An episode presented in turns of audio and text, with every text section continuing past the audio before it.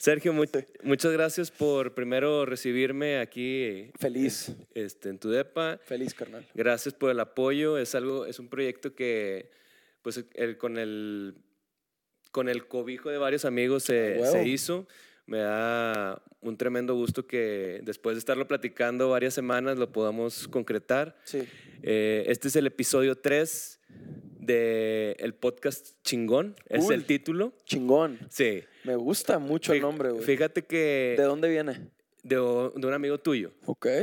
del Chicharito, Ah, ok. eh, pasado el Mundial. Me ahí, gusta, Ahí es donde realmente empezó la idea, porque es un poco controversial, porque no es, no es que yo sea muy chingón o que el podcast en sí sea muy chingón, sino que yo te, a ver, Se yo tengo- trata de imaginarnos. ¿Es a lo que te pues refieres? sí, para mí la motivación, la inspiración y esas cosas han sido como un poco elusivas. Ok.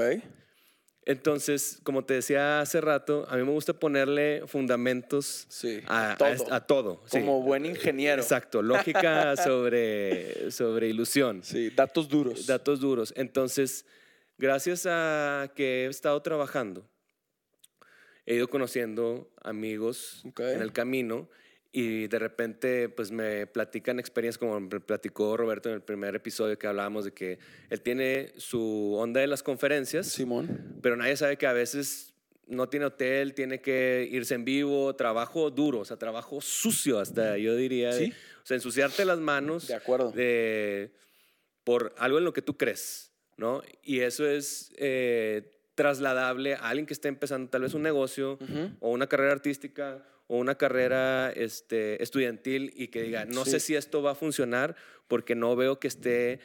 A ver, las redes sociales ahorita todo es glamuroso, todo es... Es una yo- mentira, güey. Yo, yo soy el mejor, Son esto me está... mentira. Y nadie muestra un lado como más sensible o no estoy tan bien. Nadie habla del proceso, eso es lo que yo... Estoy súper contigo en eso, güey. Entonces, este podcast cuando dice, a ver, ¿por qué no nos imaginamos, por qué no nos mentalizamos en algo y vamos a hacerlo y de repente, pues, cae el partido de Alemania y, cae, y sabemos la historia. Sí. Y al final volvimos, pero yo creo que está en el valor del intento, en el valor de decir, oye, esto es lo que soy, no tengo vergüenza. Es que no siempre nos va a salir, güey. Y no, no por siempre eso no- vamos a ganar. Y no por eso tienes que mentalizarte que y no se va a hacer. Correcto. Y no por eso tenemos que desistir. Exacto. ¿Sabes? O, o a, a mí hay una palabra como, yo lo he tomado como un concepto, pero realmente es una palabra que es de que claudicar, ¿sabes? De que no claudicar, darle para adelante a full siempre. A mí me gusta pensar que al final, si tú... Hay gente que no le gustan estos conceptos de sueños, objetivos, metas. A mí me encantan, güey. Todo comienza con eso. Estoy seguro que sí. Entonces, a mí me gusta pensar que si tú te, si tú sueñas o si tú te fijas una meta o si tú te trazas un objetivo, ponle las palabras que le quieras poner y haces todo por conseguirlo, haces todo porque pase, haces todo por llegar, va a llegar, Claro. va a pasar, lo vas a conseguir. güey. Y, y- y- y a mí hay algo que me da luego mucha paz, que es dejarlo todo, hacer todo porque pase. Y yo estoy seguro que va a pasar, tarde o temprano, años o días después, pero va a pasar. Y si no pasa, me gusta pensar que es porque no tenía que pasar. Sí, o porque no fue porque dejaste de hacer algo. Exacto, que no haya quedado en mí. Exacto. Y me gusta pensar que las cosas son como tienen que ser, que las cosas pasan como tienen que pasar. Fí- Fíjate que retomando un poco el episodio de, de Pepe, él hablaba, ahorita que dices, a mí me gusta la onda de sueños y ilusiones y como, pues, despertar, o sea, Sí. imaginarte el futuro Sin que quieres crear. Y dice, es un poco engañoso en, en base en ese tema, porque hay veces que hay pensamientos que te llevan a una satisfacción. O sea, por ejemplo, no sé, voy a dar un, un ejemplo Sí. hipotético. Yo quiero grabar un disco y siempre estoy graba- hablando de grabar un disco y ya mero sale el disco y así. Entonces, el disco, el pensamiento del disco me da una satisfacción ah, bioquímica o lo que quieras en mi... Ok, Y como ya tengo esa satisfacción, lo postergo ok. sin concretar. Y hay mucha gente que agarra la motivación, pero no hace la acción. Entonces, la idea es, ¿Y qué platicaste con Pepe de eso? Que dijiste que... Ah, bueno, hay, eh, es de, dis- de disciplina. Ok. De, tienes que mentalizarte que tienes que ir a atacar Sí. lo que tú tienes que hacer. O sea, enfocarte. Hoy, él tiene, una manera, él tiene una manera muy particular de trabajar, de que hoy se graban guitarras. Sí. No sé, si uno, si un guitarrista no puede, pues le hablo a otro, y si no puede el otro, pues lo hago yo. Pero hoy, o sea, se tiene que Sí. grabar guitarras. Estoy de acuerdo. sea, Ah, cumplir los plazos. Sí, como es, ¿no? Como a todo le pone días. Dice, ahorita voy a, ya sabemos, su manera de trabajar, pero, y él lo ha explicado mejor en el otro episodio. Ujú. A mí me encanta la palabra chingarle. Exacto. ¿sabes? Eso es, güey. Y es que hay que chingarle. Es así, güey. No sacarle la vuelta. No, no hay otra manera de hacer las cosas. güey. Nada, güey. No hay otra forma más que chingándole. Y me encanta, güey. A Mucha gente, como, puta, asusta el concepto, ¿sabes? A, a mí me fascina, güey. Sí, o sea, tienes que hacer pues trabajo, o sea, trabajo. Tal cual. Y con eso voy a, a- a conectar. Tú eres de Mexicali, Sí, vas a estudiar a Monterrey, Ajá. al TEC de Monterrey, correcto. y empiezas trabajando en Monterrey. En multimedios. Tele Ok. local. Tele local, Ajá. local, pero local, local. O sea, con local, local, súper eh, de pueblo para muchos regios. Sí, sí, sí. Yo, de verdad, y lo digo al aire y fuera del aire, y lo digo recio y lo digo calladito, yo siempre voy a estar súper orgulloso de los cinco años que trabajé en multimedios, pero súper orgulloso, güey. Y, y nunca me va a dar pena decirlo. Y yo llevo la bandera de multimedios conmigo, güey. claro. Güey, güey, me dieron la oportunidad, conf- o sea, vieron algo en mí a los 19 años. Eso no tengo cómo pagarlo, ¿sabes? Claro, o sea, y eh, para la gente que no sabe qué es multimedia, Ok. es algo, es una cadena, un canal local o una cadena de televisión este, local. Va creciendo mucho. creciendo. Hay multimedios en México. Hay un chorro de Costa Rica. orgullo. Hay en Costa Rica. Acaban de abrirlo en, Costa San Rica. José, en es verdad. José. Eh, Es- es, un, es un canal local que tiene unas formas súper particulares, súper polémicas, Sí. súper para el grueso de la, de la población de Nuevo León, ¿ok? Atacan a las masas. Sí. Eh, Ese es su enfoque. ese La- es su eh, enfoque. to- lo más que puedan abarcar. 100% Ujú, popular. Claro. Y yo lo entiendo perfecto y en su momento me subí completamente a esas formas de trabajar y para mí fueron una escuelota, güey. Yo siempre digo que estudié Ciencias de la Comunicación en el TEC de Monterrey e hice una maestría en multimedios. Wow. Siempre, güey. De verdad.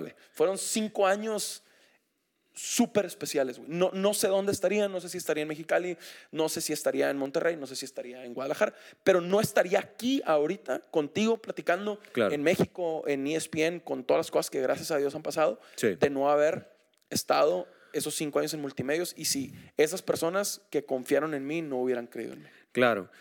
Y yo creo que ahí es la parte de chingarle. Ujú. Porque para mucha gente probablemente es, no es tan glamuroso empezar en multimedios. Y no pasa nada, güey.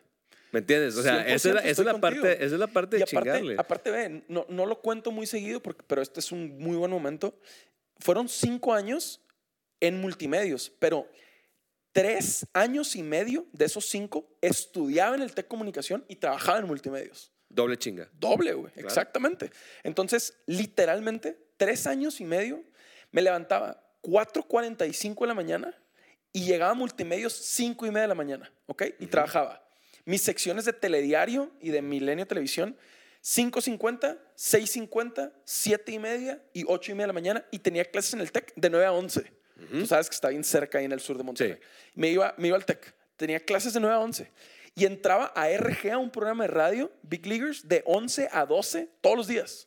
Corriendo ahí. Otra vez regresaba, güey. Ahí Paricutini, 2 de abril, de que pum, estacionado a la mala, me bajaba así el programa de radio. Y volví a entrar a clases al TEC Claro. de 12 a 2. Y así, y puedo irme todo el día. El punto es que tres años y medio fueron así. Luego, cuando me gradué de Ciencias de la Comunicación, me gradué y se relajó un chorro mi día. Y decía, güey, ya no le estoy chingando tanto. ¿Qué está pasando, güey? Porque Y me empezaba a sentir como culpable, güey. Yo Sí. nunca he sentido que yo soy el más talentoso ni cerca, güey. Yo solo estoy dispuesto a trabajar. lo más duro que Sí, puedes. güey. Sí, eso me encanta, güey. Porque también para el TEC tenías beca en ese Ajá, tiempo. exacto. O sea, es un Exacto, factor más de que fútbol cuidar. americano. Es un factor Yo más nunca que me he cuidar. considerado el más brillante tampoco ni cerca, güey. Y ojalá y, y- se vayan quedando estos conceptos ahí. De verdad, eh, otra plática que me encanta para los alumnos, porque lo vamos a subir esto y lo vamos a Claro. compartir en redes sociales. Y sí creo que, que, hay, que hay alumnos que están ahí en mis redes sociales y que a mí me gusta como empujar, ¿sabes? Yo empujo a través de mi blog y busco ahí, pero ni el de calificación asegura que vas a ser un fracasado, ni el 10 te asegura el éxito. Totalmente, ¿Sabes? totalmente. Yo me gradué del TEC de Monterrey con 7.9 promedio. Pero el título legal. Güey, claro, me da un chorro de orgullo decirlo.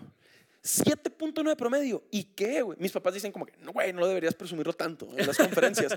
y les digo, no, no, es que no me da pena decirlo porque... Y me gradué en 11 semestres, déjame le sumo, me gradué en 11 semestres. Pues sí, esos tres años y medio metía cuatro materias. Claro, no había no forma, daba. no daba. No me rendía el día entre, entre la escuela y el trabajo. Y hay una cierta humildad en reconocer, no doy. O sea, Claro. esto, esto es el Por máximo supuesto, que. o sea, es que yo nunca me he considerado el más brillante ni cerca, la verdad. Y, y además creo que las... tampoco me estoy siendo el más exitoso por esto, pero es que además me gustan los invitados que has tenido y me gusta como tu perfil y, y la gente que seguramente Gracias. vas a seguir invitando, Germán. Y al final, carnal, estoy seguro que, que no somos los más talentosos, ¿No? güey. No pasa nada, nomás estamos dispuestos a darle con todo, güey. Claro, y es, y es una conversación que no, no se tiene y mucha gente pues se topa con pared o Claro. con esa autoduda cuando vas emprendiendo proyectos de que no sé si esto va a funcionar, híjole, que van... Y, Y- poco a poco tienes que ir haciendo a un Claro, lado en eso y claro. seguir chingándole. Y no o sea, pasa nada. Hay una frase en inglés que me fascina, de verdad. Échala, échala. Que es como un mantra, güey. De verdad, es como un mantra para mí. Que dice, el trabajo fuerte vence al talento Sí, señor. cuando el talento no trabaja fuerte. Güey.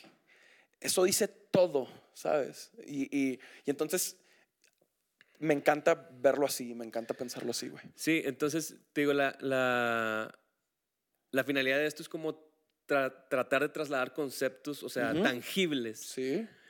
experiencias que digan, oye, pues yo también, sí es cierto, yo también no me, Claro, no, no, o sea, trabajo, yo tra- sí, yo también trabajo y estudio y, y me relaciono con este perfil, o yo también Claro. tengo mis canciones, o yo también quiero emprender este, proyectos de cambio social, como lo hace Roberto, o yo también Sí. quiero estar en el fútbol como Claro, profesional, o lo que claro. sea.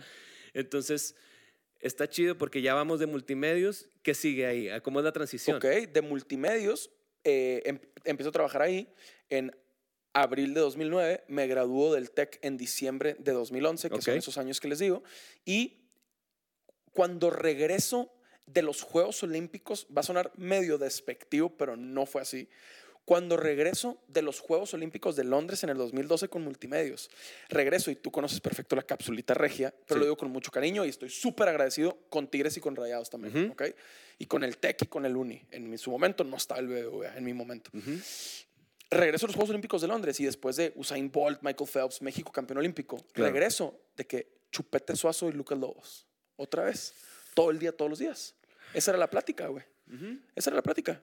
No, y no tengo nada contra Suazo y nada No, contra pues Lobos. es uno de los ídolos más grandes Claro, del equipo. y me dieron de comer durísimo y gocé estar en el TEC y en el Uni todos los sábados.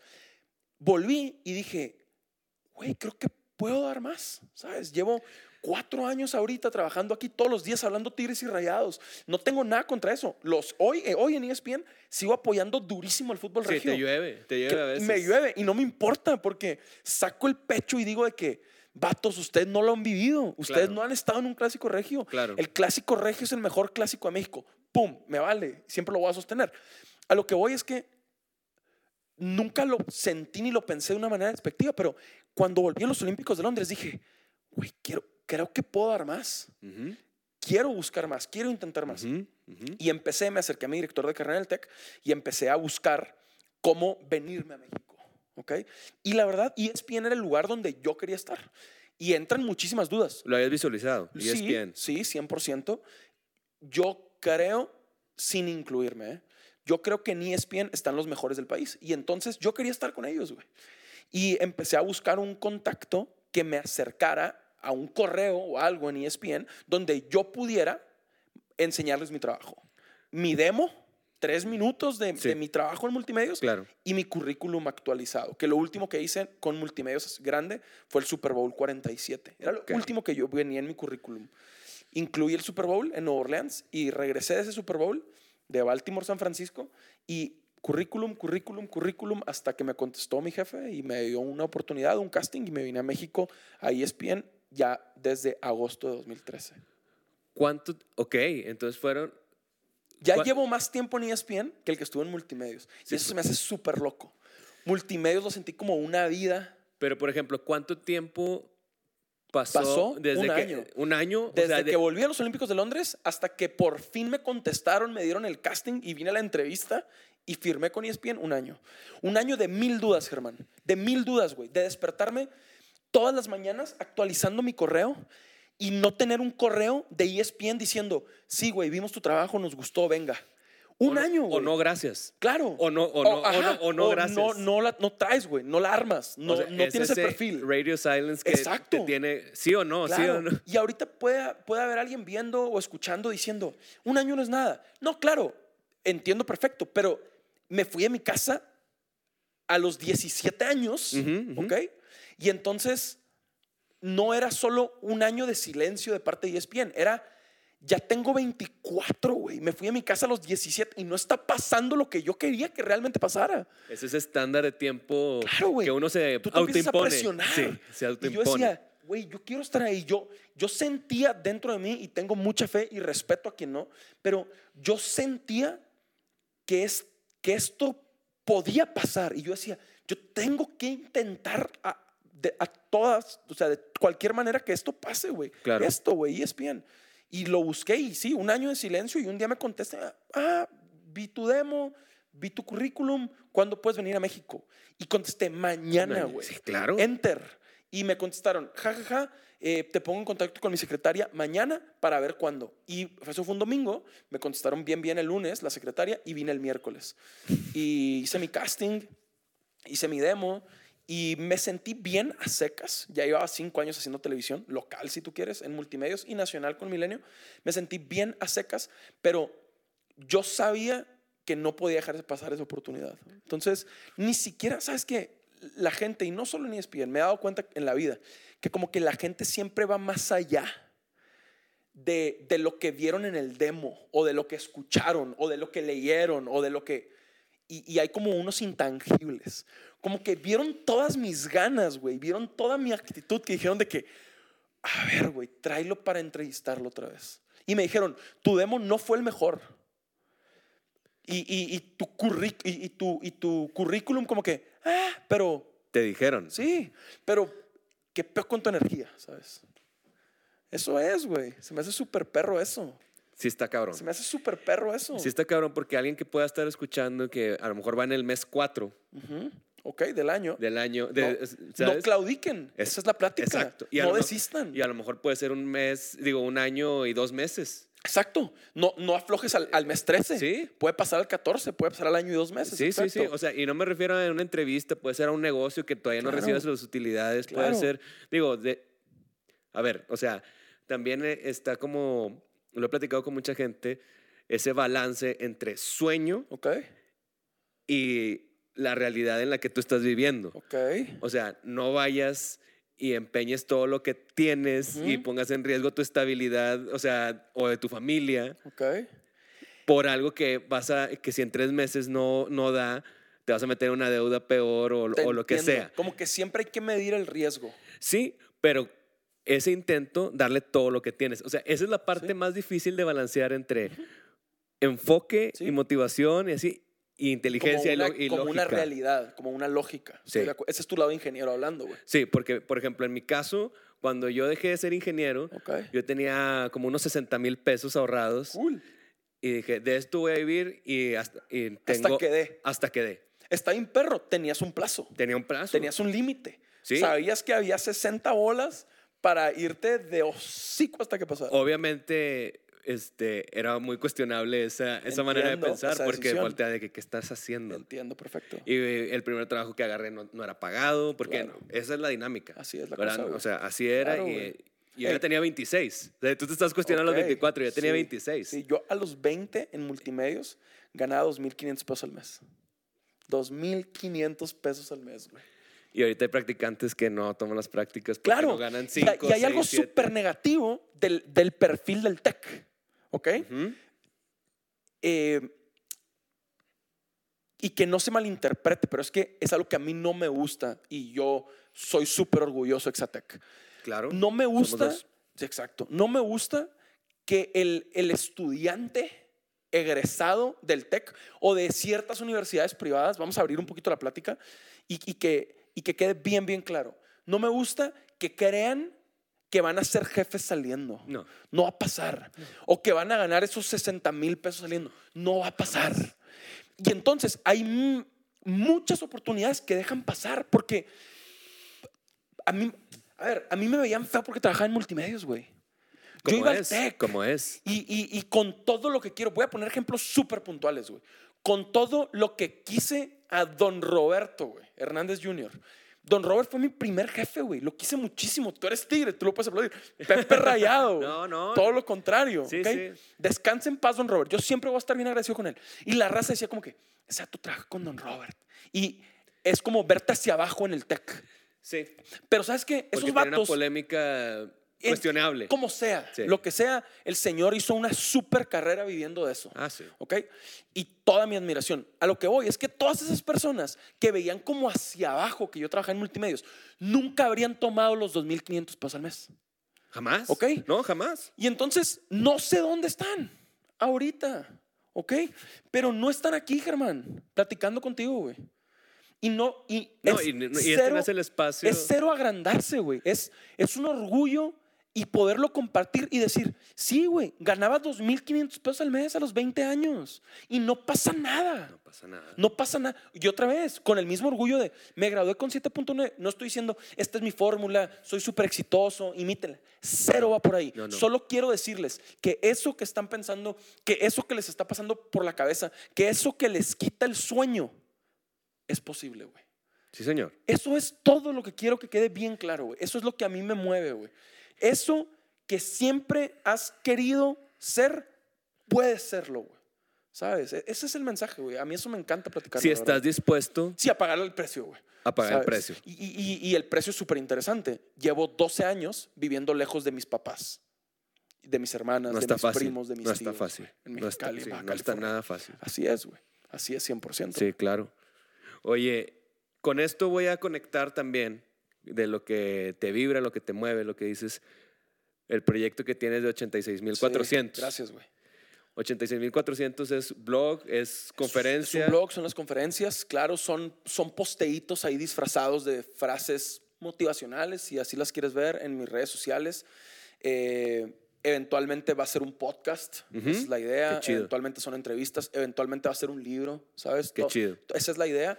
¿Y qué es 86.400? Esto que, estoy, esto que te estaba platicando, esto del tú puedes ser lo que tú quieras ser, tú puedes vivir lo que tú quieras vivir, está en ti, ta, ta, ta, ta, ta. Eso es 86.400. Sí, y va, y va de la mano. 86.400 son la cantidad de segundos Eso, güey. que hay en el día, que 24 tiene el horas. día, literal. ¿Y En qué estás 24 haciendo con ellos? Eso, esa, es mi, esa es mi manera de pensarlo. Es como, ¿qué estoy haciendo hoy? Es mi manera como de, de aterrizarlo. Como que, ¿qué estoy haciendo hoy? ¿O qué hice hoy? ¿O qué voy a hacer hoy?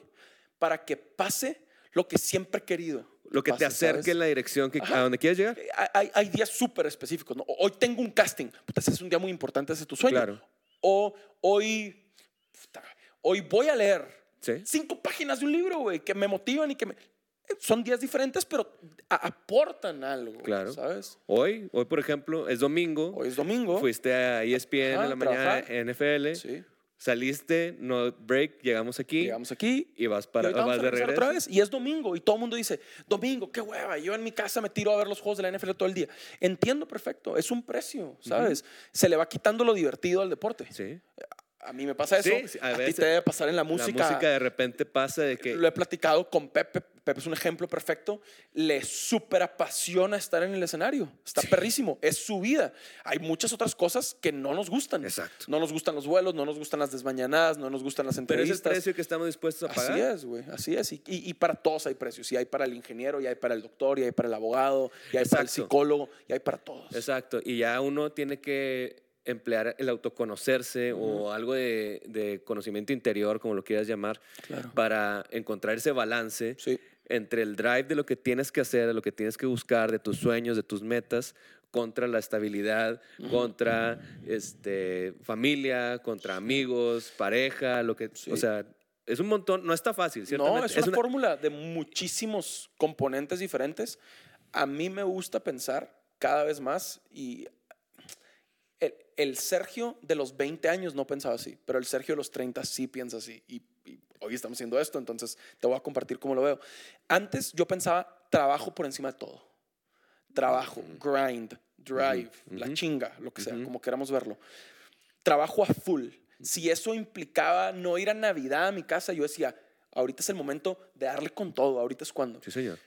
Hoy pienso que el trabajo es una parte muy importante de nuestras vidas, pero solo es una parte.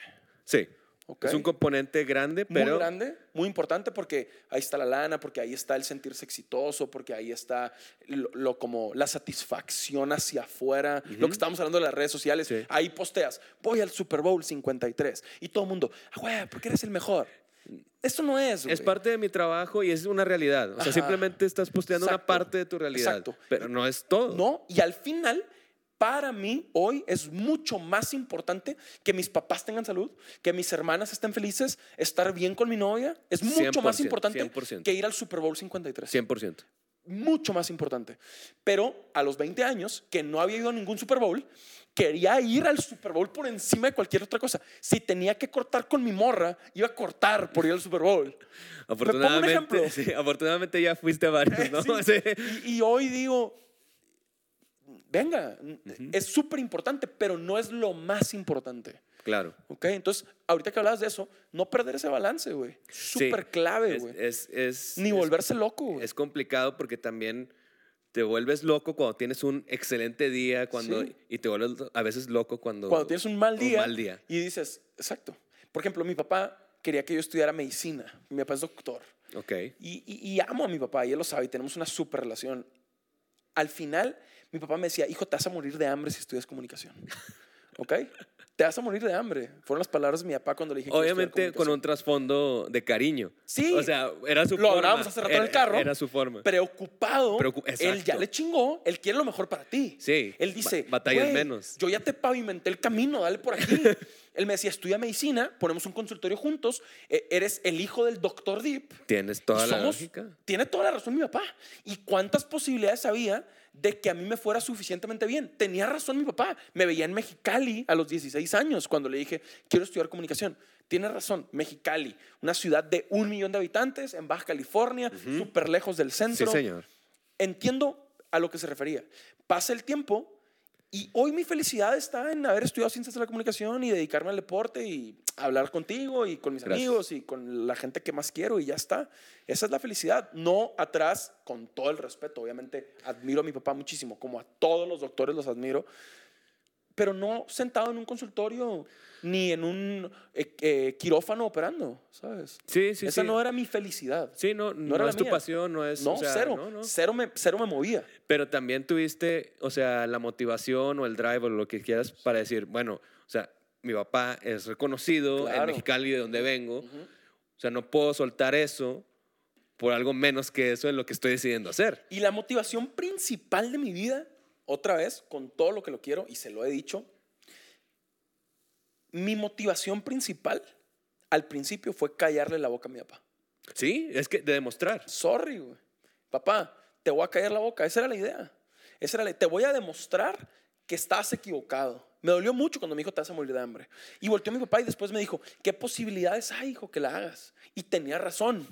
Tenía razón. Hoy mi motivación principal es ser un orgullo para mis papás. Sí, señor. ¿Sabes? Es otra cosa. Sí. Hoy quiero agradecerle a mis papás lo que le chingaron para estar aquí platicando, Claro. ¿no? Pero, y un ejemplo para mis hermanas y, y básicamente como que ser una buena persona, aunque es súper subjetivo, sí. exacto. ¿Qué, ¿Qué es ser una buena persona? Pero como que vivir en paz, ¿sabes?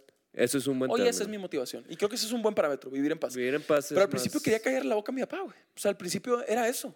Y, y hoy quiero ser un ejemplo para mis hermanas, a mi, a mi escala, una- un orgullo para mis papás. Y nada, estar bien con la gente que más quiero e invitar a la gente a que se rompa la madre por sus sueños, por su vida, por lo que siempre han querido hacer. Voy a. Te había dado un, un warning previo, sí. entonces voy a, voy a conectar. Feliz, ya, no está, ya, ya estamos entonces en ESPN, En ESPN, ya estás en transmisión de NFL gringo. en Estados Unidos, en, En Denver. Estados Unidos, en Monday Denver. Night Football, güey. Semana 1 de la NFL. Semana 1, exacto. Semana todo- o sea, uno. todos los ojos de lunes era, era ahí. Semana ¿no? 1, inicio de temporada del 2017. Monday Night, horario estelar. Eh, No era la primera vez que estabas. No era la primera vez que estaba en Monday Night. Eh, con ESPN no, pero en inglés sí. Es la- ah, esta es la para primera vez en- Sí, en la primera inglés. vez, la primera vez en inglés. en mi Eso vida. no, eso no sabía. No, claro. Ok. La primerita vez había hecho eso tres veces antes con ESPN Latinoamérica Eh, ok. en español. ¿Y cómo se da el conecte para que brinques a el crossover a crossover le llaman y está perrísimo que lo, que lo, que lo digas así porque es literal eso, es, es cruzar de idioma, Ujú, pero mucho más allá del idioma, la cultura. Somos súper diferentes los mexicanos y los estadounidenses, para bien y para mal, Sí. somos diferentes. Tiene lógica. Súper. Y me habla mi jefe, estuvo súper loco porque yo venía de días bien especiales, venía regresando a Alemania de hacer una entrevista al Chicha con Jared. Había sentado a Chicharito y a Jared Borghetti, ¿sabes? los goleadores. Estaban empatados en 46 goles. Entonces venía, tenía una buena relación con, con Jared desde que entré al canal y, y- y lo quiero y lo admiro muchísimo. Y con Chicha todo se había dado muy bien y habíamos conectado como de sueños y metas y la familia y Dios y tal. Y entonces anota gol Chicharo contra Costa Rica en el Estadio Azteca, gol 46. Y entonces le hablo a Jared y le digo, Jared, tenemos que sentarnos los tres a platicar, güey. Tengo esta idea. Entonces me dijo, si tú lo convences, yo feliz. Entonces me dice Chicharo, sí, pero vengan a Alemania. Entonces vamos a Alemania. Jared, o sea, hablo, hablo con el canal, obviamente. Sí. Hablo con el canal y Sí, me sí, autoriza mi jefe súper contento. Y volamos a Alemania, Jared y yo, y nos sentamos de que en Bayer Arena, en la casa del Bayer Leverkusen, de que en la cancha, no, no, está irreal. Tengo esa foto ahí de que.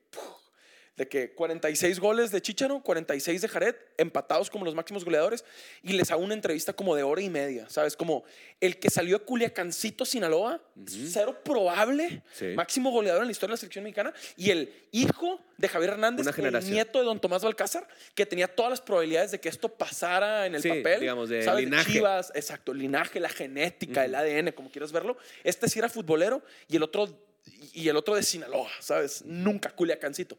Entonces quería que contaran cómo llegaban a ser los máximos goleadores en la historia de la selección. Los dos Se me extremos. hacían dos historias súper diferentes. Entonces disfruté un chorro la entrevista. Venía con todo ese como swag de la entrevista en Alemania.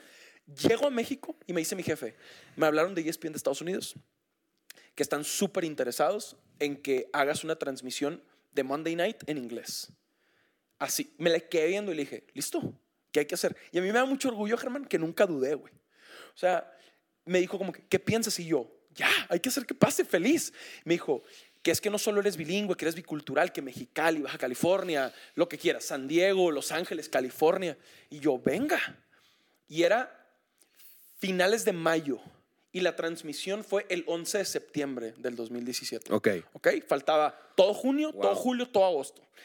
Así, contraté un profesor de inglés. Claro, hablo inglés desde niño Sí. en la frontera y estudié en Calexico, en California, en la frontera con Mexicali.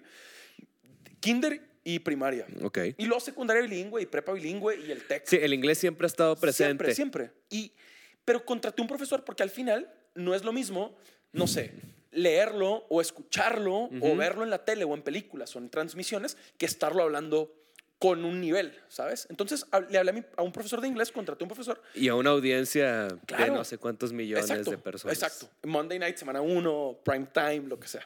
Entonces le hablo y le digo, con- consigo un profesor y le hablo y le digo, necesito que me ayudes a soltar la lengua, básicamente. Le dije, lo, necesito como la fluidez, necesito volver a conectar esto para que fluya. Y claro que hablamos inglés en ESPN, nos traen un jugador de la NFL y lo entrevistas en Claro, inglés. claro. Pero una cosa es, how do you feel? ¿Cómo te sientes? Y que tú me contestes, todo muy bien, ta, ta, ta, y yo traduzca, todo muy bien, ta, ta, ta. ¿Me explico? Y otra cosa es puro inglés. Sí.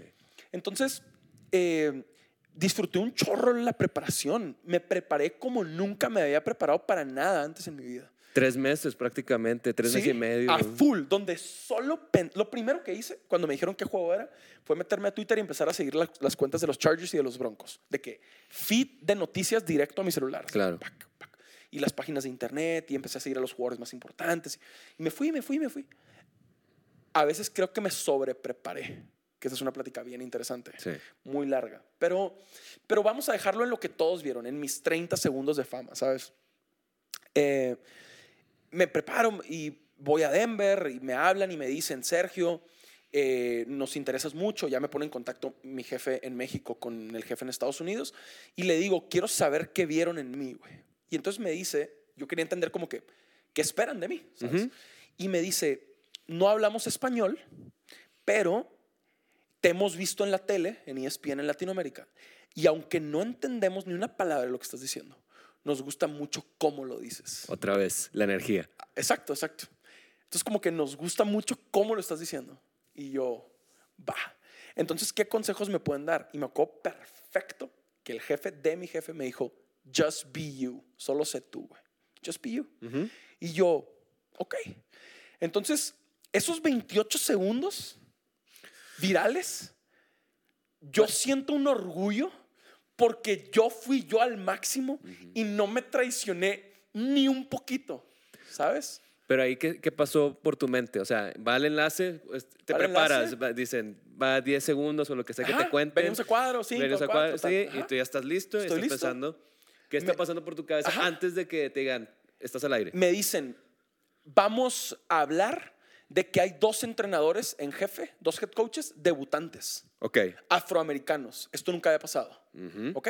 Vamos a hablar primero de Vance Joseph, el entrenador de los Broncos. Sí. Y yo, venga. Entonces, un día antes habíamos entrevistado a Vance Joseph. Y él me dice, fíjate, nunca había contado esto, está súper interesante. Él me dice, le preguntamos como que el, equipo que estábamos transmitiendo, Beth Mowens, que era la narradora, Rex Ryan, que era el analista, y yo, el de cancha, le preguntamos como que, ¿qué, qué- qué sientes tu debut como entrenador en jefe en la NFL y tal? Y dice, no creo que vaya a poder dormir, güey. Llevo toda mi vida preparándome para mañana, güey. I'm going to have the time of my life, güey. Me dijo el coach, güey. Y yo lo apunté en mis notas.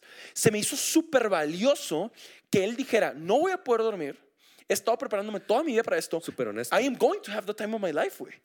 Entonces, va ganando Denver el juego en ese momento, güey. Vienen conmigo a hablar del entrenador y mi remate perfecto, que es lo que hizo mucho ruido a todos. Sí. Mi remate perfecto, citando al head coach, mi error fue no decir, ayer que hablamos con él nos dijo. Exacto. Ese fue mi error, güey. Porque la televisión es súper rápida. Entonces tenía Tienes 30 segundos, ¿de qué 30 estás segundos. hablando? Entonces yo empiezo a contar todo el background, ¿no? Había estudiado en la Universidad de Colorado, back defensivo y también quarterback. Y empiezo a contar todo.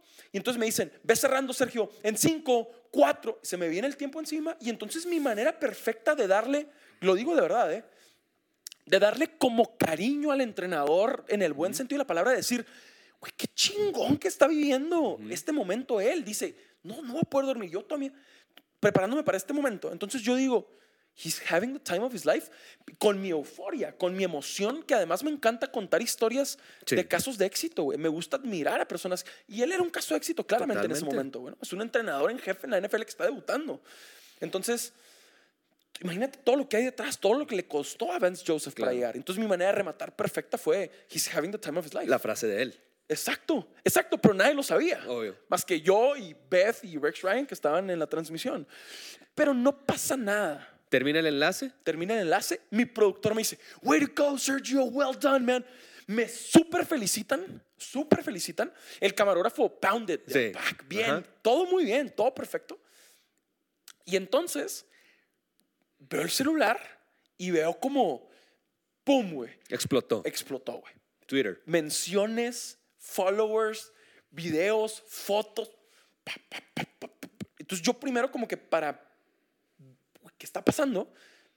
Obviamente me, a ver, no soy súper millennial como tal, nací en el 88, pero sí creo que tengo muchas cosas de esa generación y me Sí, sí. gusta la era digital y me gusta, Hablas el lenguaje, digamos. digamos, en buena manera. Y entonces, lo primero que se me ocurre poner es una carita cerrando el ojo y un dedo y dos dedos así como que saludando Sí. en Twitter. Y lo, lo posteo y tiene y empiezan a subir los retweets y los likes así. Yo nada más para ver si sí me estaban como viendo, ¿sabes? Como que Como ver, tanteando el agua. ¿Qué está sí sucediendo? Pasó algo, Sí. ¿sabes? Y en eso tenía mil retweets, dos mil retweets, cinco mil likes. Y yo decía, güey, algo está pasando. Pero obviamente estás en la transmisión y tienes que seguir ahí. Yo seguía preparando mis notas y me dicen, ahora vas a hablar del otro entrenador. Es lo que te decía. o Yo sea, sigo normal mi trabajo, güey. Ok, sí. Porque En hay, ESPN. hay que volver a salir. Pero en esta era en la que vivimos de la doble pantalla, es súper importante estar aquí también. Doble pantalla es un buen término. Así, así se llama en, en los medios. Vivimos en la era de la doble pantalla. Entonces, claro, en ESPN, pero también en redes sociales. Y entonces yo me sigo preparando, yo voy, ta, ta, ta, ta, ta. Y me dice mi productor, como que le digo, ya estoy listo para hablar de Anthony Lynn, el otro entrenador. Y me dice, ahorita, Sergio, ahorita, aguanta, tal. Entonces yo digo, ay, güey. Y me dio tiempo y no, nada más había entrado una vez. Ujú. Voy con los entrenadores, los entrevisto al medio tiempo porque la NFL te da un espacio como reportero de cancha para que tú hables con ellos. Pa, pa, pa. Todo iba normal y no me dan bola otra vez. Y entonces yo empiezo como a, ay, güey, algo está pasando, ¿sabes? Pero se acaba el juego, ganan los Broncos, entrevisto a Case Keenum, el quarterback de Denver, esa temporada, le hago la entrevista normal, inglés, inglés normal. O sea, yo sabía que algo estaba pasando, pero yo tenía que seguir mi trabajo. Sí, no hay tiempo de Estás distraerte. como, tienes que estar enfocado a full en, en lo que tienes que hacer. Por- Porque nuestras este, profesiones, pues es un escenario, ya sea un escenario, o sea, frente a miles de El personas. show tiene que continuar, güey. o millones en una transmisión, o sea, es exponerte, ¿no? Ah, y, y no tienes tiempo, si te equivocaste o lo hiciste bien, Ajá. para un segundo analizarlo. Ajá. Tienes que seguir, Ajá. ¿no? Entonces, yo sigo preparando, entrevisto a, a Case Keenum, el quarterback, y todo normal, todo perfecto, todo bien. Y entonces salgo como que ya de la transmisión y baja el productor a la cancha y me dice, no supimos qué pasó y no supimos qué hacer, güey.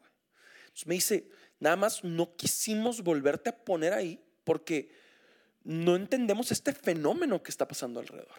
O sea, porque ellos estaban contentos con tu trabajo. Sí, ellos- él me ha felicitado. güey. Sí. O sea, y, y de verdad, eh, si, si vemos detenidamente el video, cuadro por cuadro, palabra por palabra, la conclusión al día siguiente de E ESPN, a mí me encantó, de E ESPN de Estados Unidos, fue, ¿qué fue lo que pasó? Y la conclusión fue, new voice, new face, out of nowhere. Una nueva voz, una nueva cara, De la nada. de la nada, güey. Y entonces hay muchos otros ingredientes. Cero es justificar, ¿eh? Pero ahorita tú decías, semana 1 de la NFL, prime time, horario estelar, 11 de septiembre, las Torres Gemelas. Era un Sí. día súper importante para Estados Sí. Unidos. Donald Trump de presidente, Ujú. con todo lo que implican estos tiempos para los latinos en Sí. Estados Unidos. Y entonces es, a ver, no me llamo Juan Pérez, pero no me llamo John Smith. Ujú. Eh, Me llamo Sergio Dip. Ujú. Y entonces, ¿quién es este güey? ¿Sabes? ¿Por Sí. qué está ahí? ¿Por qué viene él, googleas, mexicano? ¿Por qué viene a nuestro país? ¿Ok? Y esta es la conclusión perfecta de ESPN. ¿Por qué se hizo tanto ruido? Pues porque cualquier estadounidense piensa, ¿qué hace un mexicano en mi país hablándome de mi deporte, que es el fútbol americano? Sí, sí, sí. en mi idioma. ¿Por qué, güey? Nuevo. Claro, O de nuevo, o la nada, sea, de güey. la ¿Quién nada. es? Y, y entonces me dice el jefe, mi jefe, y esto, esto me terminó dando muchísima paz. Además de que tengo mucha fe y estoy seguro que así tenía que ser Ujú. y, y que, que hay un plan más grande detrás de todo esto, que eso es solo como un día de mi vida y ya está. Em, me dijo el jefe de mi jefe de ESPN de Estados Unidos, ¿qué hubiera pasado si un estadounidense va a transmitir un partido importante de fútbol soccer de la Liga MX a México en español?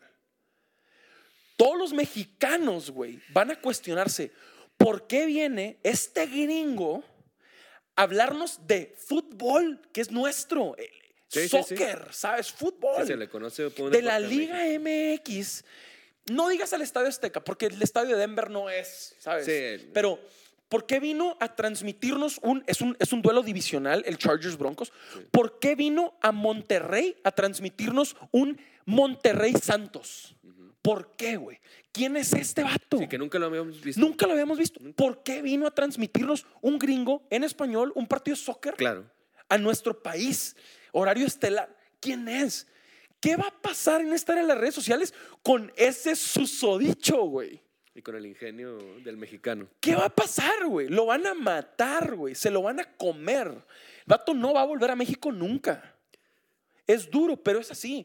Mi jefe, el, o sea, mi jefe de Estados Unidos, el jefe de mi jefe me dijo eso. Voltéalo. Me dijo, Sergio, ¿qué pasaría? Le dije lo mismo. Me dijo, correcto. Y volteó y me dijo algo que, que terminó por darme toda la paz del mundo y que de verdad esta es la parte que, a la que siempre regreso, porque a veces pierdo la paz, ¿no? Ujú, o sea, a sí. veces, a ver, güey, yo tuiteo cualquier cosa y me ponen, ahora dilo en inglés, estúpido. Claro, güey, ¿sabes? Y la gente en México cree que no sé hablar inglés. O sea, bueno, algunos. creen que- Algunos. y a mí eso, eso no me afecta porque yo sé cómo fue. Y yo sé mi preparación y yo sé que estudié en Estados Unidos desde los cuatro años. Ese no es el problema, pero a veces me roban la paz. Y, y no es fácil porque también es como una manera súper cómoda a través de redes sociales Exacto. de hacerlo porque pues es muy fácil prestarse al anonimato eh, o, Claro. o ni siquiera no al anonimato, pero pues de- esconderte detrás de un teclado. casa, en tu y- celular, sí, y en el emitir una sofá. opinión y que pues para ti es a- un minuto tal vez o 30 segundos de tu Sí. día Sí. y para alguien es de que su trabajo y de que qué está pasando. y, Fíjate, relacionando una cosa con otra, volteó mi jefe de Estados Unidos y me dijo por llamada, por teléfono, me habló al hotel en Denver la mañana siguiente. Y me dijo, Sergio, no nos conocíamos, ¿eh? ni, ni hasta la fecha en persona. Ujú. Y me habló y me dijo, llevo más de 20 años trabajando en ESPN. Y él me puso este escenario de imagínate qué pasaría si un Sí. estadounidense va a México. Y me dice, en 20 años que llevo en la empresa, nunca he tenido a un comentarista que podría hacer esto que te estoy platicando. Ir a México, a hablar de fútbol, soccer en español y transmitir un partido en su segundo idioma, güey. No he tenido, dijo, en más de 20 años. Y vaya que hay latinos. Vaya que hay latinos. Y volteó y me dijo, en 20 años en la empresa no he tenido. Y si tuviera, Sergio, no se atrevería. Y eso, Germán, me dio toda la tranquilidad, güey. Porque volviendo al inicio de la plática, venía regresando de Alemania, de Jared, de Chicha. Sentí una paz cuando contesté de que, claro, dime qué hay que hacer para que el Monday Night suceda, qué tengo que hacer con todas mis ganas de que pasara. Y pasó, yo sé que nunca dudé, yo sé que nunca tuve miedo, yo sé las ganas que tenía de que esto pasara. Y si me vieron 200 millones de personas en Estados Unidos, bueno, vieron, fue una manera, mis papás están súper orgullosos, Claro. hablando del orgullo, Claro. fue una manera de decirle a mis papás, gracias por ponernos a estudiar en Estados Unidos desde niños. Sí. Gracias por chingarle, por hacer que todo esto que tenemos tus nosotros- raíces. Claro, yo me siento súper en paz. Eso siempre vuelvo a eso de de nunca he tenido una persona en la empresa y si tuviera no se atrevería. Y eso me regresa siempre la paz. Siempre, siempre. Y yo creo que con esto, no- fíjate, no lo había pensado, pero también tiene uno que defender su punto de vista. O sea, Sí. pa- paz, estar en paz no significa ser pasivo. Ok, estoy de acuerdo. Estar en paz no significa Me gusta. este, no luchar Estoy o estar en paz no Sí. Y significa bajar los brazos. basa- bajar los Y brazos. dejar que te madreen. Sí, sí, estoy de acuerdo. Que cuando empieza, yo estaba viendo el juego Claro. y Pero en México, o sea, la... yo bueno, yo La estaba transmisión- eh, en Costa Rica. Yo estaba viendo E ESPN este, Latinoamérica. Latinoamérica. Ajá, y que John Sutcliffe. Sí. Ajá. Y cuando entro a Twitter es cuando me doy Claro, cuenta. claro, güey. No, un desastre. Este, Una locura. pero, pero, o sea, lo que voy es, ¿qué, ¿en qué momento, eh, qué etapa del juego fue ese primer, la, la el cápsula? primer... El, eh, no, primer cuarto. el primer cuarto, primer o sea, cuarto. había bastante juego Sí, y yo sí. vi que todavía Sí. no nada más fue este, los emojis que pusiste, o sea, seguiste No, interactuando, luego- los luego en marcador Google- y, y todo, o sea, normal, normal. Normal. Luego porque en tiene Google, que seguir. Luego en Google, fíjate que esto estuvo muy perro, pero se me ocurrió, sí, el show debe continuar. Puse en Google How to Deal with Fame. Y le hice un screenshot Ah, sí. como si hubiera buscado How to Deal with Fame en Google. Sí, Antes de sí, darle enter, en el search de Google, en la barrita. sí, sí, Y recuerdo escribí eso. How to Deal with Fame. Y lo cropié, lo corté y lo subí. Ujú. ¿Qué pasaba? Y la, se me vinieron fans, güey. Claro. Fans de que, ah, huevo, este güey lo está tomando súper chingón. Y nada, güey. No, es- yo veía que gente decía, E ESPN, vuélvelo a poner, Sí. ¿por qué no ha salido otra vez? Claro, y, y está muy loco, yo sé, y, y yo valoro un chorro eso. A veces nos quedamos con los haters, a veces nos quedamos con la mala vibra. Lo que pasa es que la, la gente que tira buena vibra no siempre lo manifiesta, ¿sabes? Y eso me queda súper claro. Es que es más fácil que sea, es más fácil tirar mala vibra Sí, o algo sí. negativo. Vivimos en un, en un mundo súper oscuro, güey, en una sociedad Como muy súper cínica. negativa. Como- Y entonces es bien fácil que, que si tú no estás bien por dentro, tú no quieres que el otro esté bien. Ah, sí. Entonces tú quieres canalizar tu frustración o tú quieres canalizar tu obscuridad tirándole a otras personas, güey. Yo- Entonces no podemos dejar que nos lleguen. Y hay, y hay como diferentes niveles de eso y, hay- y muchas veces no te das cuenta, pero en tu círculo, amigos o familiares, o sea, en tu círculo de personas, hay gente que te quiere ver bien, pero no mejor que ellos. Eso está bien rudo, güey. Imagínate si eso es en tu círculo, güey. Imagínate a Imagínate alguien la que no le raza que no te importa. conoce, que, no, que no le importa, que no te raza- conoce. Eso sí, está bien fuerte, pero es verdad, güey. Es Y, verdad. y es un, y es una, son tiempos donde tirar buena vibra o hablar de cosas positivas o lo que sea Ujú. es considerado ñoño. Sí, también. O sea, de alguna, de alguna Sí, manera, sí, sí. así como que. Sí, sí, no, sí. Por eso, en parte, o sea, yo respeto mucho a la gente que da como cursos motivacionales o charlas y eso. claro. Pero por otra parte, ese no soy yo. Ok, Y eso es lo que de- detona este podcast, como las cool. experiencias. claro. Y tirar buena vibra. Sí, sí, Claro, porque, o sea, no, hecho, por- güey. no porque yo no crea en algo, o sea, porque para mí, o sea, si me espero que me llegue la inspiración, nunca voy a hacer nada. Estoy de acuerdo. Si me llego, si me, si me espero a que yo solo me motive, Sí, no va a pasar. no va a suceder, güey. No va a suceder. O sea, hay veces que tienes que salir y hacer algo y dices, es que no lo quiero hacer, Sí. pero tienes que hacer, Lo o sea, casi como hacer. dogma de fe de que, Tal cual. porque tienes que avanzar, porque eso te va a ayudar a dar un paso en la dirección que quieres Sí. caminar. Sí, 100%. Entonces, yo cuando empiezo a ver la lista, o sea, empiezo a hacer como una lista de invitados Ah, huevo. posibles, digo, ok, o sea, está Roberto, está un cantautor que ha lidiado con Sí. varias cosas en sus Pepe diferentes etapas. mucho. Pepe Es- me ayudó mucho en ese proceso, o sea, alguien de esto, porque este es un experimento, güey. Esto es, esto es Sí. algo, esto es un capricho, lo he Sí, dicho en un par de episodios. Pero ya son estamos die- haciendo algo. Sí, porque son 10 episodios y de ahí vamos a ver qué, qué sigue. Ok, me O sea, gusta son, eso, son güey. 10 episodios que van a ver qué sigue, porque yo digo, o sea, si no puedo sacar algo chingón. De, de, de un cantautor, de alguien de proyectos sociales y redes sociales, Cool. de un comentarista que ha Cool. tenido experiencias eh, o sea, olímpicas, que ha tenido Sí. Super Bowls, que ha tenido transmisión en Sí, NFL, que le ha ido muy bien, como tú dices, venías de días con, con Chiche y Jared, y vienes, o sea, y te topas con NFL, y la NFL ya pasó, o sea, y sigues trabajando y demás. Yo no sé de dónde diablos, o sea, lo podemos sacar. Ah, de aquí es, güey, gracias. ¿Me entiendes? De O sea, es, Germán. Está de- perrísimo eso, güey. Son, y faltan otros siete. Perrísimo. Venga, güey. Venga. O sea, y va, apoyar a full. más, más cosas. apoyar a full, apoyar a full. Eh, ahorita que conozco a Roberto solo de redes sociales y ya nos hemos topado y saludado solo una vez. Obviamente Pepe es uno de mis mejores amigos y lo quiero mucho y él lo sabe. Y al día siguiente, el Monday Night, al día siguiente, güey, eh, me mandó un mensaje y me dice, güey, creo que si alguien puede ayudarte en esto, güey, después de lo de la firma de autógrafos, güey, del beso, eh, soy yo, güey, aquí estoy lo que necesites, carnal. Y yo, venga, güey, dale. Y empezamos a hablar y lo empezamos a platicar. Y son dos situaciones súper diferentes, pero con, Claro. con, con matices bien similares también, güey. Sí, o sea, que es algo tomado fuera de contexto, Sí. que es algo que terminas y tu equipo dice, hey, todo bien, Claro. y de repente, ¡Pum! Explota la bomba. Nadie entiende en, este, en esta era digital cómo pasan las cosas, pero pasan. Y estuvo súper perro porque em, platicamos mucho cuando yo estaba en Denver la mañana siguiente y luego volé de Denver a México. Llegué aquí, dormí todo aquí en México. Y al día siguiente, Pepe vino a un show a México. Entonces, prácticamente a las 48 horas del Monday Night, estábamos cenando aquí en México, platicando chingón. de eso, güey. Y rebotamos muchas ideas y muchos puntos de vista. Y, y al final, yo sí estoy seguro que, así como a él le dijeron que, que se iba a acabar su carrera o que era algo que podía terminar su carrera, platicamos de que, güey, no puedes dejar ahora tú, Sergio, ¿sabes? Que, que, esto, que esto te hunde y que esto termine tu carrera, ¿sabes? Y Si no puedes dejar que te defina. Claro, esa, esa es para mí la O- plática completamente. o sea, eso, eso es, güey. Eso no te puede definir. Ese es, Solo ese es... es el enfoque perfecto. Sí, porque, digo, y también supongo que es para, tú lo, tú lo has de conocer bien. O sea, para un deportista, para un- Sí. voy a agarrar un, el Sí. ejemplo más fácil, para un Sí. este, futbolista, Claro, es solo tan bueno como el último tiro a gol. está bien. Como su último juego y su último Como si- tiro a gol.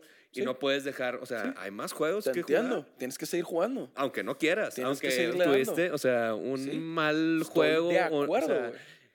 Más, y eso sin meter factor personal. O sea, nada más hablando estrictamente profesional. Estoy súper de acuerdo en eso y aprovechando que estamos compartiendo ideas de todos. eh, a ver, obviamente, eh, otra de las personas con las que más lo compartí y que se preocupó muchísimo fue, fue el Chicharo cuando todo lo del Monday Night. Y, y, no, nunca me ha dado pena decirlo. Se lo digo a él porque me daría pena decirlo eh, públicamente. Él, él para mí también es un ejemplo de, de profesionalismo, de dedicación, de trabajo duro. Pero sobre todo, güey, pero sobre todo, de cómo bloquear todos esos ruidos del exterior. Está cabrón. Está bien, cabrón. Está cabrón porque en un mundo donde se te facilita todas las cosas, a- o sea, como futbolista profesional y luego futbolista profesional internacional, Sí, de ese donde, nivel. donde realmente es Sí, muy fácil sí. adquirir cosas o hacer cosas o volverte perderte. loco. Siempre él ha sido como muy disciplinado, siempre cero escándalos, Cero. cero, eh, siempre estudiando, hablando inglés, cuando hay otros jugadores que pues no tienen ese enfoque. Ah, Y, es- y de repente, yo me acuerdo perfecto, perfecto, este, el día que anunciaron que firmó con, Con el. United. Claro. Este, Qué buen día, ¿verdad? Sí, o sea, Todos nos acordamos dónde estábamos. haz de cuenta que estaba, yo estaba desayunando con, con mi hermano y abrí este, re- o sea, compu para ver Sí. noticias así mientras sale el desayuno para empezar el Pum. día. Chicharito al Manchester United. Y le dije, ¿Cómo, güey? güey, ¿ya viste esto? Y dije, ¿cómo? O sea, Chicharito venía a hacerle mucho daño a los Tigres. Simón, sí, les metió Tres- dos goles sí, esa temporada, güey. Empezando el primer goles, tiempo, sí, güey. sí, sí. Primer tiempo, güey. Y fue como tres semanas Yo después. o estaba sea, atrás de esa portería en la RG, güey. En la portería de vestidores. Te lo Sí, juro, o sea, perfecto, estaba en- on fire esa On temporada. fire. Entonces dije, Campeón de goleo. Bicentenario 2010. No, pues dije, no puede ser Sí, güey. este güey. O sea. ¿cómo? O sea, y le, le dije, le dije a Ah, mi hermano, huevo. se llama Diego, le dije, Diego, o sea, va a decir Club Chivas de tal año a tal año y luego Y Manchester, United. Su biografía. Y ¿Me súmale, güey. Súmale Real Madrid. Sí, o sea, súmale Bayern ahí no sabía, o sea, ahí no súmale sabíamos. tres mundiales y Sí, sí, sí, güey. o sea, ahí no sabía. Eh, Y lo tomo porque es un jugador también muy atípico en, Sí. su, en su estilo. Sí, 100%. O sea, los goles que él mete Sí, es diferente, es es diferente. diferente. Es diferente, eso lo hace especial. Entonces, obviamente, Detrás. está- hay una, hay una este, escuela, a lo que iba es que hay una anomalía ahí de, de su papá, de Sí. su abuelo, donde, a ver, ya conocemos esta industria, Claro. conocemos el negocio, conocemos el depo- lo deportivo, conocemos la, la pasión. Sí. Y para él yo creo que va a ser lo mismo que nosotros experimentamos, de que, ok, ellos llegaron hasta aquí, me están pavimentando Claro, el camino, claro. yo necesito demostrar. Por supuesto, pero al final, eh, claro que él tenía una historia de vida que pocos tienen, ¿sabes? Como genéticamente o en Sí, el ADN o lo que sí. sea. Pero al final, todo lo que ha trabajado para que esto pase, todo lo que ha sacrificado, todo lo que nadie ve, es lo que, lo que más admiro y es lo que más me gusta y, y es lo que, lo que más reboto con él, ¿sabes? Sí. Como es mi, es mi, mi ejemplo de, de cómo darle siempre para adelante, siempre con buena actitud, siempre trabajar todo lo que nadie ve con el con el fisioterapeuta que, en la bicicleta, con los masajes, con llegar temprano, con alimentarse bien, con tomar poco, con salir poco, con descansar muchísimo. Y, y- y eso es, y al final, solo para cerrar ese tema que veo que te apasiona y que está no, perrísimo y me encanta, Germán, solo para cerrar ese tema y lo que quería compartir de, de él específicamente es que cuando se vino encima toda la bola de nieve del Monday Night, eh, yo le preguntaba como que cómo le hacía para él nunca volverse loco ni con todos los aplausos ni con todas las críticas. Exacto. Porque tiene muchísimos fans, millones de fans y también millones de haters. Sí, sí, o pero, sea, pero, pero polariza, ¿sabes? No hay puntos medios. totalmente. Para nadie es indiferente. O, o, o Chicharo es el mejor o es el peor. Para, para, para el común denominador es así, ¿no? y yo, y yo creo que Y yo cuando le decía, estás... ¿cómo le haces, Sí, güey? ¿Cómo le haces? Y entonces él lo resume en algo súper interesante que dice, a ver, futbolísticamente, el único que importa que esté contento, el único que importa lo que piensa de mí es mi entrenador, güey. Eso está en perro. Y en lo personal, güey, mi familia, güey. Entonces, si mi entrenador está contento, güey, y si yo estoy bien con mis seres queridos, como dice él, vale madre. lo demás ya no importa. Claro, güey. Si te dicen que eres el mejor o eres el peor, o que metiste una pero fallaste 10, o que metiste 10 pero fallaste una, no importa, güey. El entrenador y sus seres queridos. Y entonces, digo, qué vato tan brillante, ¿sabes? Claro. Qué, qué manera tan interesante y tan inteligente de verlo. Y listo, güey. Copio eso, obviamente.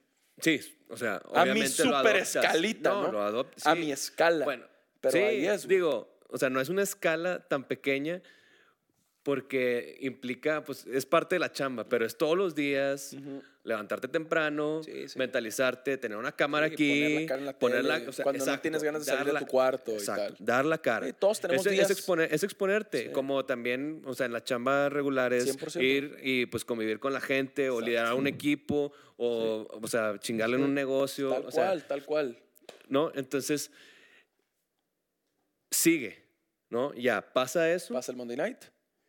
Y ya estamos más, más tirados para, para acá, ¿no? Para aquí, para, lo que viene el 2019, digamos. Exacto. Ajá. Sigues en, eh, sigues en ESPN, Sigo en ESPN. no pasa nada. No. Siguió, o sea, siguieron los proyectos, Sí, se quedó, claro. o sea, y a Todo bien, fui al Mundial. Sí, exacto. Fui al Mundial, que fue algo súper especial. Cubrir El a la año- selección fue un sueño, Sí, tal cual, cumplido.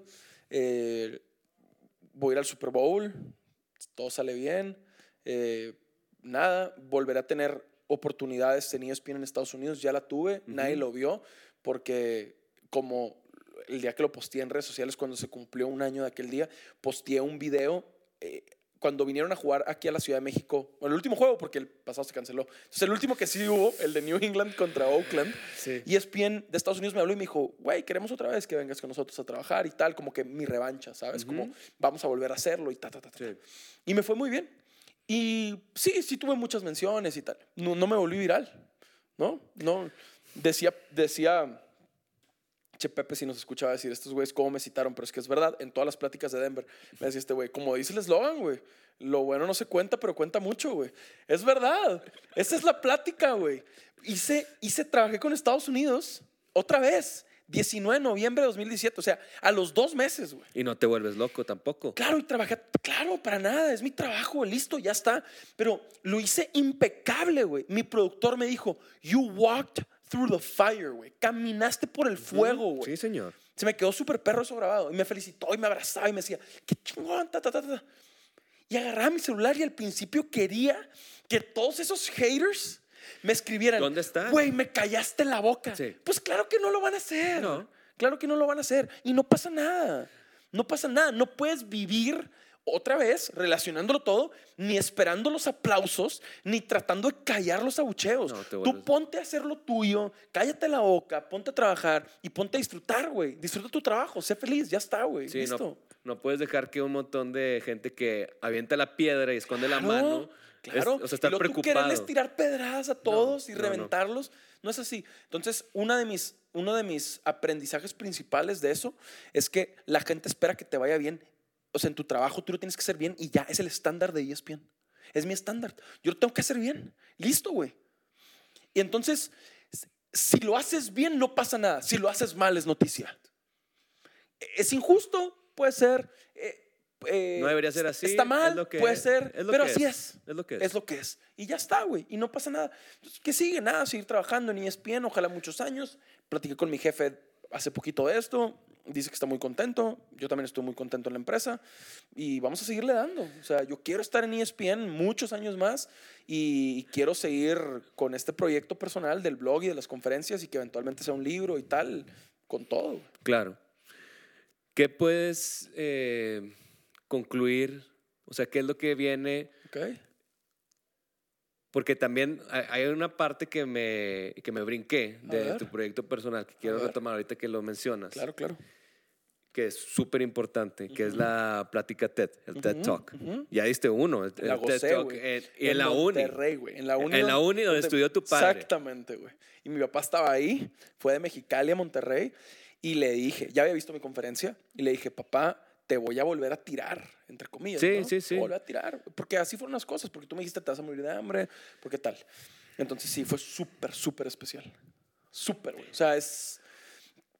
güey, A ver, otra vez, Germán, las cosas son como tienen que ser. Si no me hubiera vuelto viral en el Monday Night, no hubiera dado ya la TED Talk, güey. Me hablaron ¿Pero qué fue primero? ¿Monday Night? y Monday luego- Night y luego la Ah, TED. ok. Me hablaron los de TED para que ellos querían, no, no que contara del Monday Night, No. pero querían como que al güey viral. O sea, me puse en el radar de las TED Talks por el Monday Night, por hacerme Increíble. viral por el Time of His Life. Yo no, me- yo no me acordaba de Sí, eso. sí, no, no, no. Claro, la, el Monday Night fue el 11 de septiembre del 2017 y la TED Talk fue el 27 de febrero del 2018. Sí, fue cinco meses después. Sí, güey. Seis Y en, un, y, en un, y en un recinto, o sea, como tú dices. Súper espe- especial para mí. Es que, Porque pudo haber sido donde estudiaras. claro, y yo no tengo nada contra el tech. No, no, no. Ni nada contra la No, uni. Es que no, no, estoy no. peleado con nadie. no, simplemente por el background de tu papá. me que él habló la estudió ahí. Autónoma de Nuevo León Sí. y me dicen, vamos a organizar un evento de TEDx y nos interesa. Y yo estoy puestísimo.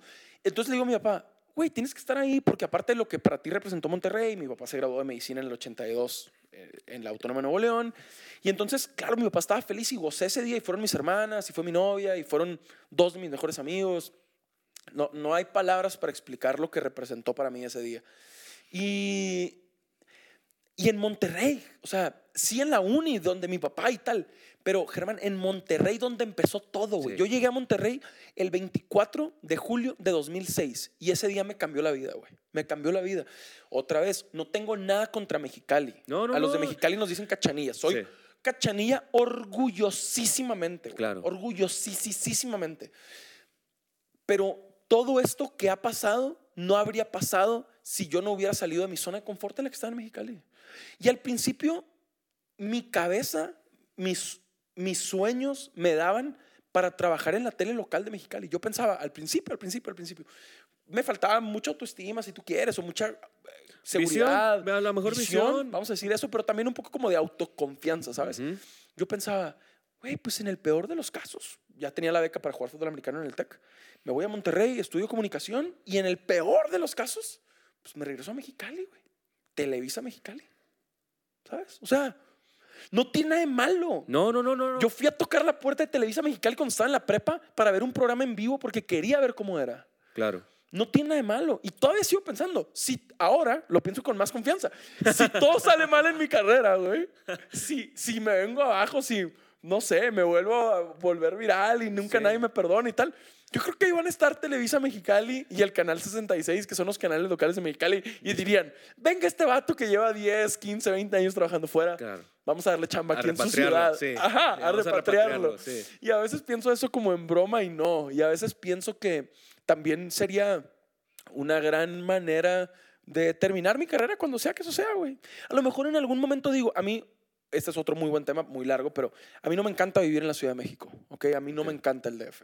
No tengo nada contra la, la gente, na- solo tengo mu- mucho eh, en contra de, del tráfico, del, del acelere, Son de la prisa con la sí. que se vive, no me gusta, güey. No lo disfruto. Yo estoy aquí No, porque aquí está nadie, mi trabajo. exacto. No estoy aquí por gusto, ¿sabes? Estoy aquí. Exacto. Es como un sacrificio, de verdad, vivir en el DF. Y hay quien diga, ¿qué está diciendo ese güey de Mexicali ahorita? No mames, ¿qué, qué traes de Mexicali, pueblo y Sí. tal? No, pero Y lo por- entiendo. ¿Tu familia está allá? Ah, por supuesto. Y para Eso mí, es- Mexicali siempre va a ser mi casa, siempre. Monterrey, mi segunda casa. Yo amo Monterrey. Sí, sí, sí. Y voy tres, cuatro, cinco veces al año porque llego y me siento en casa en Monterrey. Pero las por los personas más siete años. importantes están en Mexicali. Sí. Es una realidad. Sí, o sí. sea, es la, es la mano que te tocó jugar. Exacto. Y entonces no estoy aquí en México como que por gusto. Le he agarrado cariño a la ciudad. Le he encontrado un gusto a, por ejemplo, soy cero cultural en el aspecto de los museos. Ok. ¿sabes? Y aquí hay mil Grandes, opciones para eso y debería ah, explotarlas. Tú sabes, lo hemos platicado, me gusta mucho la música, entonces prefiero ir a conciertos y aquí también están las mejores opciones. Sí, entonces sí. voy a eso.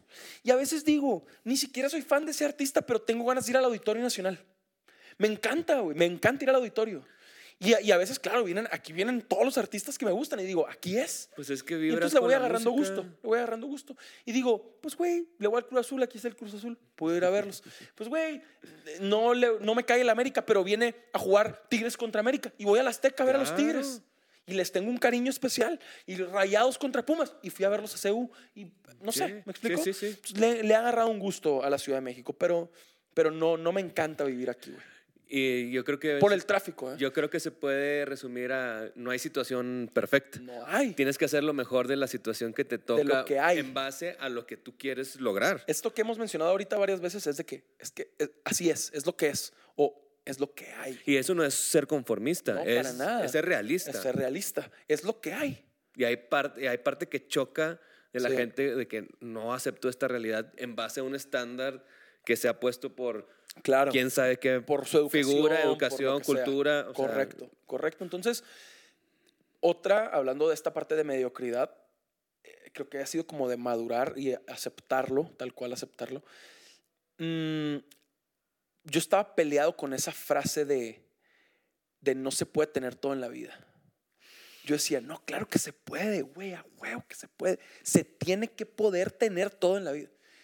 Y he hecho las paces con esa frase de una manera súper específica. Y pienso, no se puede tener todo en la vida, coma, al menos al mismo, tiempo. Al mismo tiempo, exacto. Al mismo tiempo. Yo, Y eso me da mucha paz, güey. yo le digo, bueno. Al mismo que- tiempo. Y hay tiempo para todo. sí, ¿Le dices a quién? Yo le, yo le, yo le digo de otra forma, no puedes tener todas las canicas. Digo, igual y es A ver. algo ya mucho más, mucho más este, old school. A ver. Pero pues siempre estás, o sea, apostando una canica. Sí, sí, está buenísima, Sí, güey. O sea, Está siempre buenísima estás, tu siempre analogía, para- güey. Para, jugar, los ahí, que se acuerden de Sí, cómo se jugaban supuesto. canicas. Está ahí, o güey, sea, la tierra, güey. Es la que estás apostando. Sí. Está y vas a perrísimo. tirar con otra. Está perrísimo. Estás Y jugando estás, una, guarda- y estás guardando todas las otras, demás. Todas las demás. pero no puedes, te- todas no las puedes tener. Si quieres jugar. está perrísimo, güey. Está- Te mamaste. No tengo nada más que decir, güey. Es el remate perfecto, Germán. Sergio, muchas Está gracias. perrísimo. Te De nada, agradezco. de nada, estoy feliz de Increíble. compartido todo esto, güey. Feliz. Y, y ojalá de verdad crezca y sean más de 10, pos- 10 podcasts y que, y que haga ruido, güey. Porque necesitamos que las cosas buenas y que los buenos mensajes también hagan ruido y también se vuelvan virales y también eh, tengan tanta atención como tienen las cosas malas o las malas noticias. Sí, la, la verdad te agradezco que hayas compartido tu experiencia porque, digo, tú y yo platicamos la vez Sí. que desde que nos conocemos Sí. este, y es como un contexto en privado y otra cosa es como ponerlo, Claro. o sea, en algo ya disponible para más gente. Sí, no pasa nada. Pero a mí lo que me, pues, me motivó es, o sea, terminas de tener una excelente plática y digo, es que no, no, no, no me lo puedo quedar nada más yo. O sea, esto, Ok. esto le puede servir a alguien Ok, más. o sea, alguien cuando me tú y yo platicamos, Sí. qué cool, o cuando cualquiera de los invitados, Qué o sea, cool. que tiene que aportar. Esa es la idea. O Está sea, buenísimo eso. Esa es la idea. O sea, es algo que obviamente se les hace una invitación, se les da un contexto. Sí. Sí, no, no está obligado nadie a, Si a gustan, participar. si Si, gustan, yo creo que le podemos dar este enfoque a lo que platicamos Sí. de, de esto. Porque, Perrísimo. digo, está muy idealizado todo y es otro contexto que yo creo que vale la pena y mucha gente, Sí. a, a lo mejor hay alguien que está soñando con ser eh, comentarista, Sí.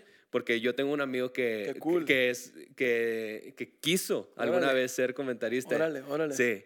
Eh, hay alguien que está soñando ser futbolista, hay alguien que está soñando simplemente emprender un negocio. O sea, no es que yo esté promoviendo, tienes que dar conciertos, tienes que ir a un mundial, tienes que ser un jugador.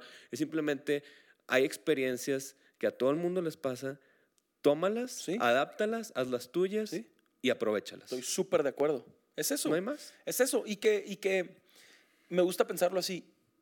Cada quien tiene un concepto de felicidad. Sí, Que lo busque, güey. exactamente. Cada quien su concepto. Sí, no te lo podemos Cada definir. quien Sí. sabe lo que lo hace feliz. Que Exacto. lo haga, güey. Sí, para ti, para mí son conceptos sí. a lo mejor totalmente Exacto. opuestos, a lo mejor este, son similares, pero cada Sí. uno lo define. Siempre, eh, eh, a, a todos los niveles. O sea, pongo este ejemplo súper básico siempre, pero a mí me encanta comer, güey. Entonces disfruto mucho comer.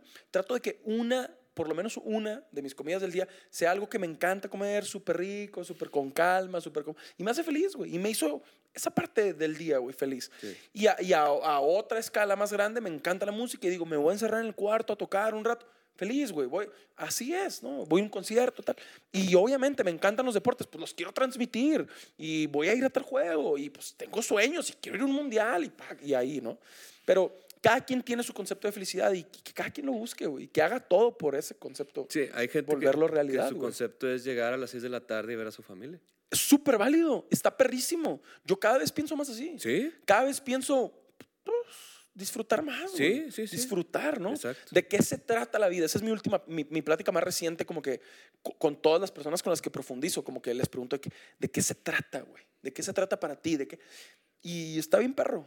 Está bien interesante, güey. ¿Dónde te Y- pueden encontrar en, en redes Gracias. sociales? Redes sociales en Twitter y en Instagram, arroba Sergio A de Alejandro, Deep W de Walter, que es mi segundo apellido. Arroba Sergio A Deep W en Twitter y en Instagram. La neta es lo que más uso. Facebook es Sergio Deep Oficial. Sí, y tu proyecto 86400.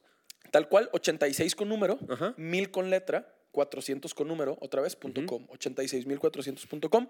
Posteo una vez a la semana, cada dos semanas, en su momento postaba diario por el Sí. segundos que tiene el día. Y solo es como un mensaje positivo, una reflexión, algo que si a una persona le llega, yo estoy feliz. Si una persona dice, güey, qué chingona idea, güey, yo también pienso así, güey, quiero, y me comentan y contesto y, y empieza la interacción, eso es, güey. Que la bola de nieve buena, ¿sabes? Sana, Sí. positiva, se haga más grande, esa es la idea 100%. Y aportarnos entre todos. Chulada, Germán. Gracias, ¿eh? Gracias por todo. Chulada, gracias, Germán. gracias. Gracias a ti.